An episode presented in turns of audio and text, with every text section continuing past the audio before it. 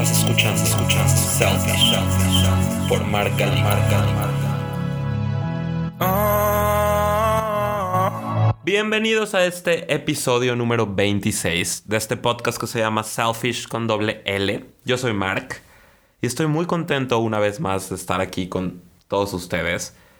Les recuerdo, como siempre, que Selfish no solo es este podcast, también estamos en Facebook como Selfish o en Instagram como self-ish con doble L para cualquier duda, comentario y para cualquier pregunta que tengan. Muchas veces me han pedido que les pase los links de las cosas que vamos platicando y con mucho gusto, si los quieren, me avisan y yo les paso todo lo que platicamos. Y también les recuerdo que estamos en todas las plataformas de podcast y que si les gusta, por favor, lo compartan. Ya aparezco aquí grabadora, que siempre digo lo mismo, pero bueno, es importante recordárselos. Si han tenido la oportunidad de escuchar otros episodios, se podrán dar cuenta que algunas veces las herramientas del marketing también son usadas para aspectos negativos, desafortunadamente.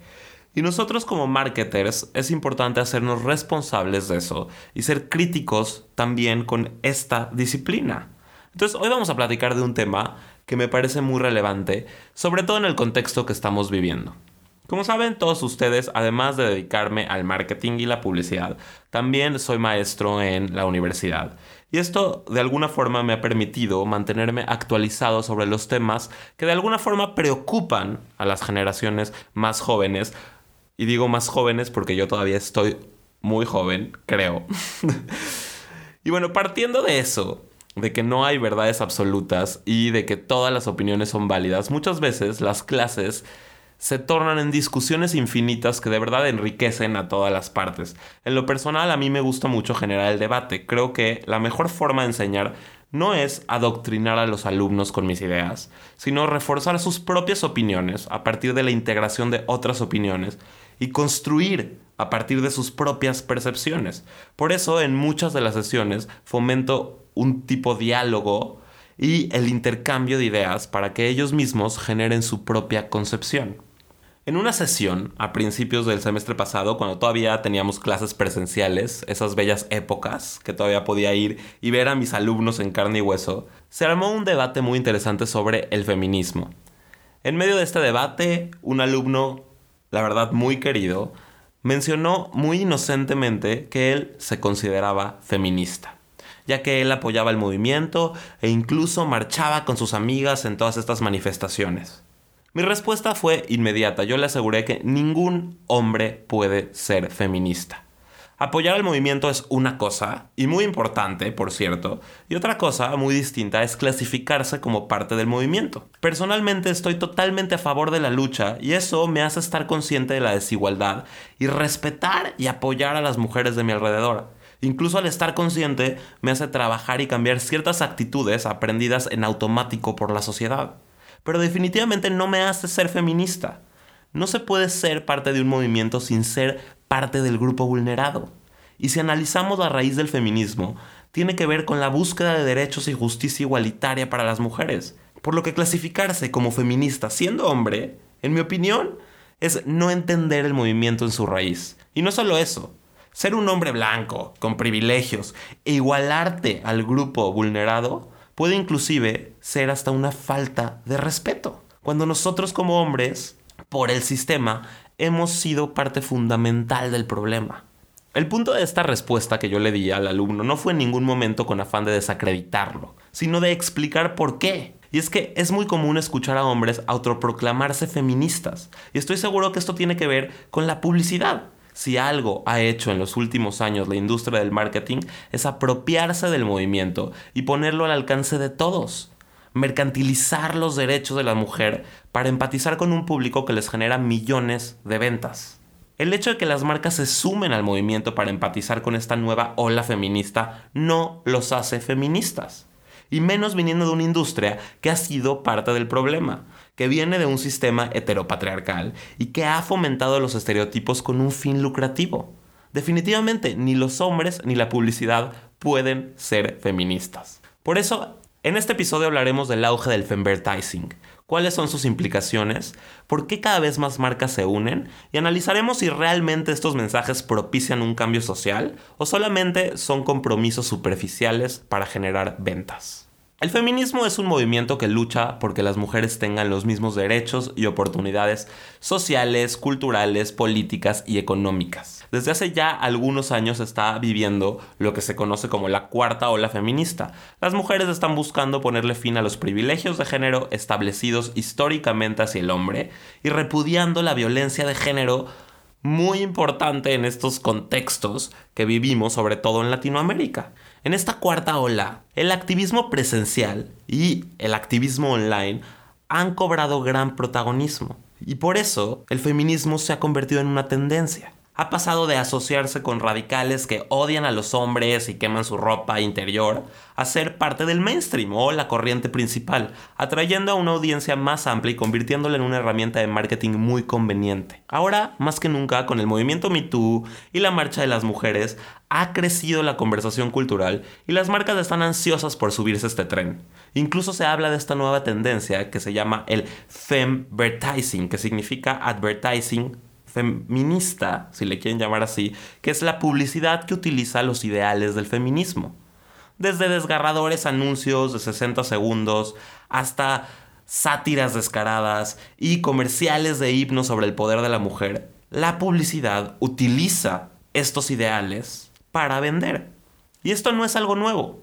Desde que existe la posibilidad de producir en masa y separar los productos por género o estilos de vida, la publicidad se ha adaptado a los diferentes mercados con el objetivo de completar el ciclo del capitalismo perfecto. Explotar los movimientos sociales con un fin lucrativo ha sido una constante en la industria, ya sea con el Black Lives Matter, con el colectivo LGBT o en este caso con el feminismo. Y definitivamente desde el lado de las marcas se entiende que quieran sumarse al discurso. Al fin y al cabo, este famoso femvertising ayuda a generar afinidad con un segmento de consumidores que es dominante, que impulsa entre el 70 y el 80% de todas las compras. Un segmento que está acostumbrado a un historial de publicidad que las ha objetivizado y las ha degradado también satisface la demanda de los consumidores que esperan que cada vez más las empresas se pronuncien en cuestiones sociales.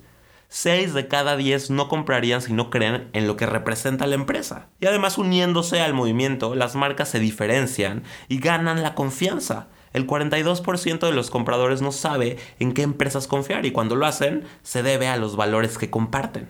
Sin duda tiene un aspecto positivo si nos basamos en que siempre la publicidad se adapta a los mercados, el hecho de que el empoderamiento de las mujeres se ha convertido en un tema común para la publicidad moderna, significa que el tema está en discusión. Y eso es algo de aplaudirse. Pero el problema real es otro. ¿Cuántas de estas marcas que se autoclaman feministas realmente están haciendo acciones para cambiar eso? Después de todo, el feminismo no es solo un empaque para agregar al final de una campaña publicitaria. Empecemos por entender que la base de la publicidad moderna está basada en estereotipos. Los estereotipos son creencias muy simplificadas pero muy difundidas sobre un grupo de personas, a menudo superpuestas y utilizadas para subyugar a una categoría o clase de personas. La publicidad es un lugar único para la representación de estereotipos. Representa un esfuerzo consciente de parte de una corporación para capitalizar las nociones preexistentes de identidad, de imagen corporal y de posición en la sociedad. La mujer siempre ha tenido un papel protagónico. Desde el principio de la disciplina la imagen femenina ha servido como elemento principal de venta. Pero el marketing dirigido a las mujeres presupone ciertos estereotipos que se movilizan para posicionar a las mujeres que necesitan productos y procesos para corregir o reforzar ciertos atributos. Y aquí viene lo más interesante y lo más aterrador. Estos estereotipos que explota la publicidad simultáneamente denigran y recompensan a las mujeres. La cultura de la mercancía se concibe como una esfera en la que las mujeres pueden comprar su propia liberación. Al comprar productos, las mujeres representan la liberación que no les ha proporcionado los movimientos feministas las corporaciones se convierten en las principales proveedoras de libertad y liberación, y la participación en el consumo capitalista brinda a las mujeres la oportunidad de ajustarse a los estereotipos invocados para denigrarlas y excluirlas de la esfera pública. Y bajo este planteamiento, el consumo juega un papel primordial en los movimientos de liberación. Así que las grandes marcas siempre han utilizado esto para vender. La primera ola feminista surgió a mediados del siglo XVIII y surge en torno a la polémica sobre la naturaleza de la mujer y la jerarquía de sexos. Ya en esos años podemos encontrar publicidad dirigida a estos ideales, exacerbando los estereotipos de la libertad.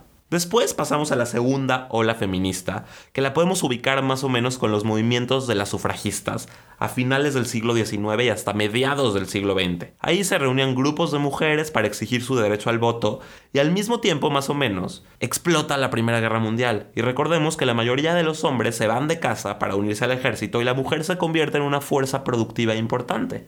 Esto desemboca una nueva actitud femenina a principios de la década de los 20 del siglo pasado. En Francia aparecen estas mujeres llamadas le garçon que utilizan la estética masculina para igualarse en derechos al hombre, mientras que en Estados Unidos aparecen las flappers, mujeres más libres y con buen nivel socioeconómico. Con eso podemos encontrar ya mensajes publicitarios relacionados al empoderamiento femenino con alguna marca. Las flappers eran vistas como mujeres jóvenes libres que tenían un poder adquisitivo que sus madres y abuelas nunca tuvieron los anuncios buscaban llenar de glamour esa nueva actitud, incluso para las otras mujeres. Inclusive les voy a contar una historia. En 1929, un publicista muy famoso que se llamaba Edward Bernays, que por cierto era sobrino de Freud, fue contratado por la American Tobacco Company para alentar a las mujeres a comenzar a fumar después de la Primera Guerra Mundial. En ese momento no era socialmente aceptable que las mujeres fumaran en público, por lo que este publicista contrató a mujeres elegantes para que marcharan en un desfile del día de Pascua de la ciudad de Nueva York mientras fumaban cigarrillos y las calificó como antorchas de la libertad. Después de eso, las mujeres empezaron a fumar como signo de liberación.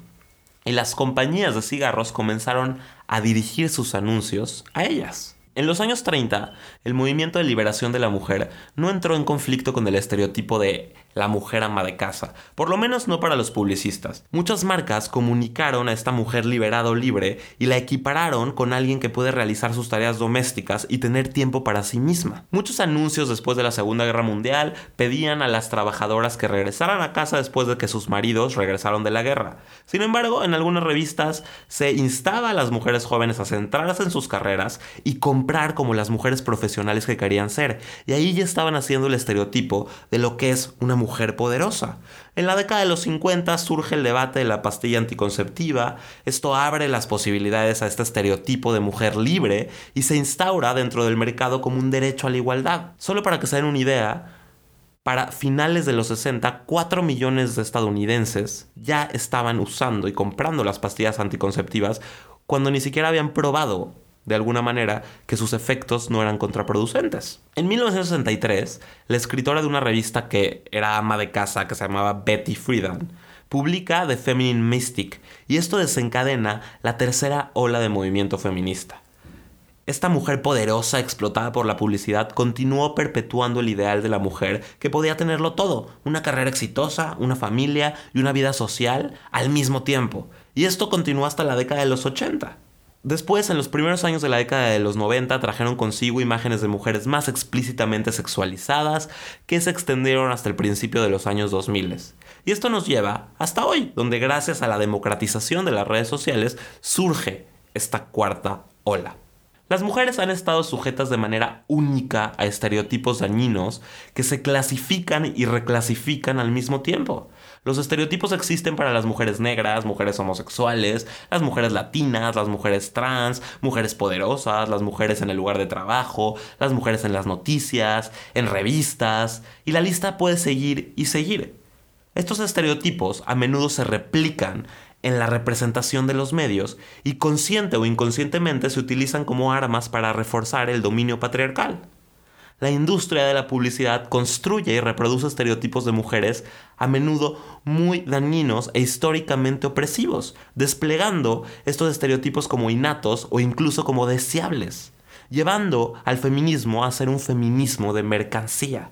O sea, las ideas y los iconos feministas se apropian con fines comerciales y se vacían de su significado político. El uso superficial del lenguaje y las imágenes feministas en los anuncios corre el riesgo de despolitizar y socavar un movimiento poderoso y necesario. Y aquí está el problema.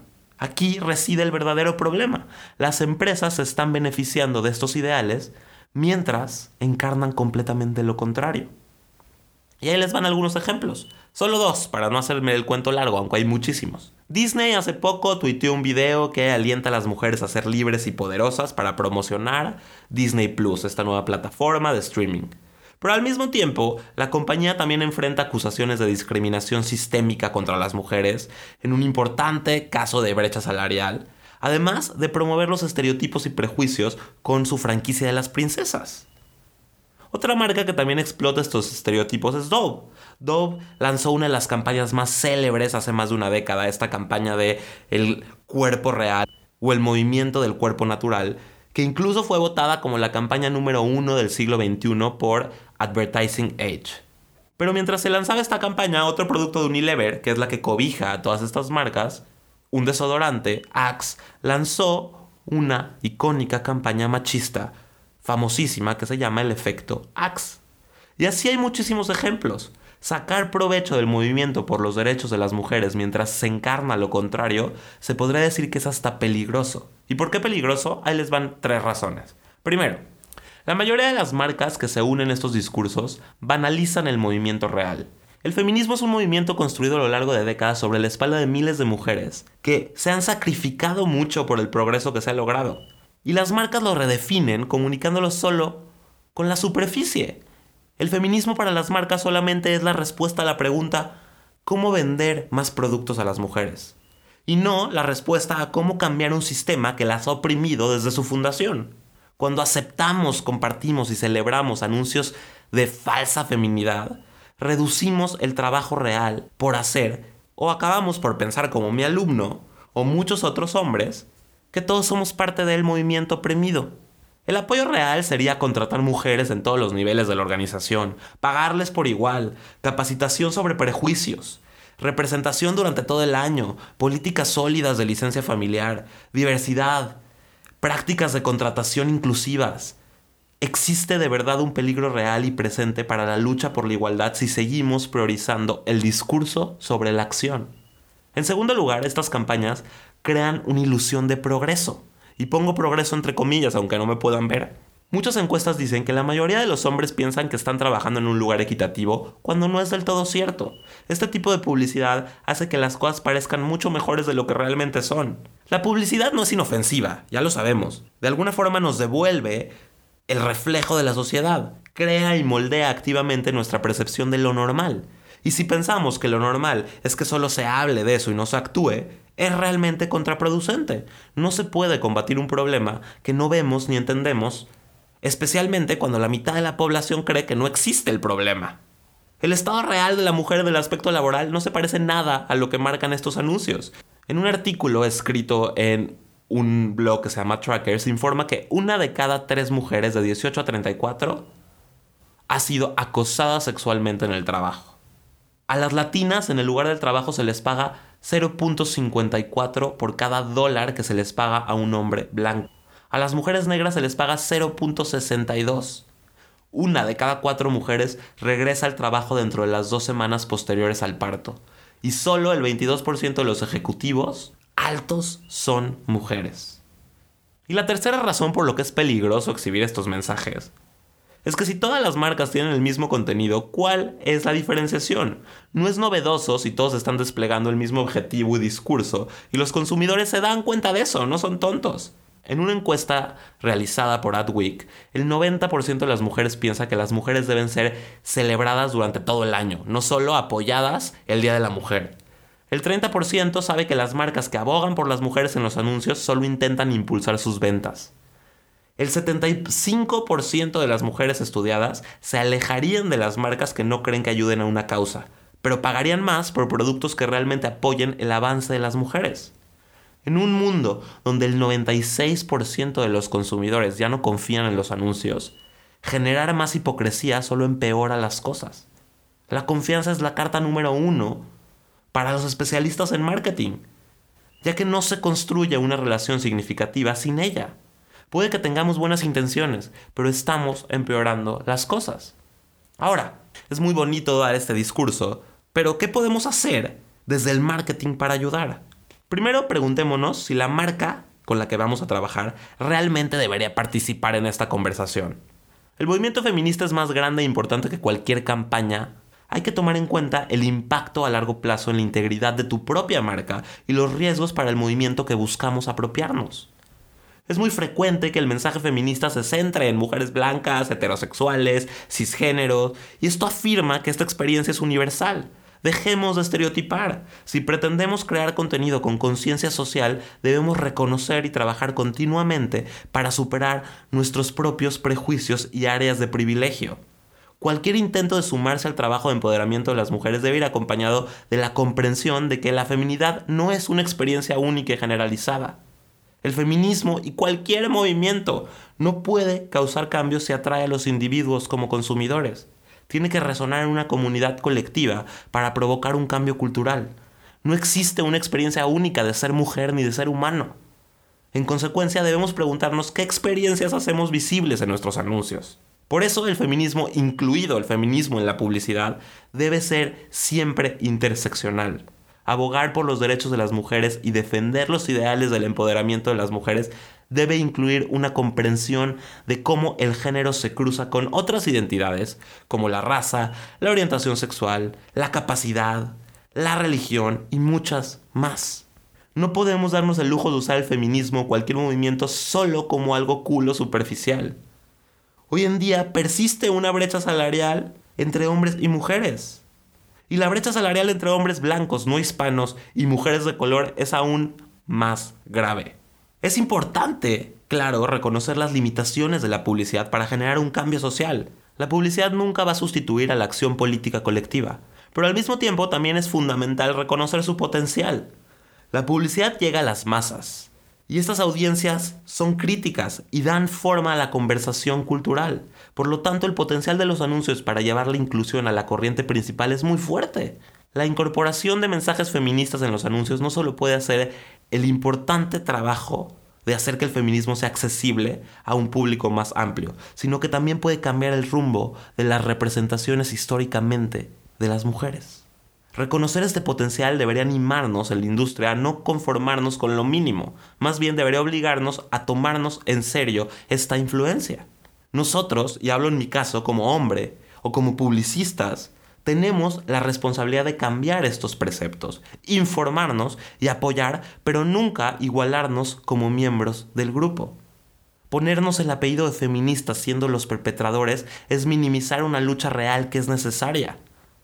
Repito, ni los hombres ni la publicidad pueden ser feministas. Pero sí podemos hacerlo mucho mejor. Es más, debemos hacerlo mucho mejor. Esto fue todo por hoy. A mí me parece muy importante que tanto como hombres como mujeres entendamos el sentido del feminismo, sobre todo en la publicidad, porque me ha topado muchísimas veces con que alumnas también, mujeres, me dicen, voy a hacer una campaña feminista. No, no, la publicidad no puede ser feminista. Es parte de el heteropatriarcado y es parte de lo que ha hecho tanto daño. La publicidad puede unirse al movimiento, pero no se puede calificar como feminista. Por favor, no hay que banalizar estos movimientos. Y lo mismo sucede con los otros movimientos, con el movimiento LGBT, con el movimiento de los negros, con cualquier movimiento. La responsabilidad es de todos, no solo de los marketers y publicistas, también de los consumidores, de qué se creen de esos mensajes y de informarse. Por favor, infórmense. Espero que les haya gustado. Espero que no se hayan sentido regañados porque no era mi intención regañar a nadie. Realmente es algo que es un tema que a mí me apasiona mucho porque lo tienes que entender para poder dar una opinión. E inclusive, muchas veces desde mi trinchera como hombre, blanco, con privilegios, mi opinión es casi nula. Y hay que entenderlo, que usar el adjetivo de decir soy un hombre feminista es completamente una ofensa para un movimiento real que está luchando por algo real. Por favor, si tienen algún comentario, alguna pregunta, me gustaría generar debate sobre este tema, así que les dejo mis redes sociales abiertas para cualquier cosa que tengan de duda. Y yo me despido y como siempre les digo, nos escuchamos la próxima. Estás escuchando, escuchando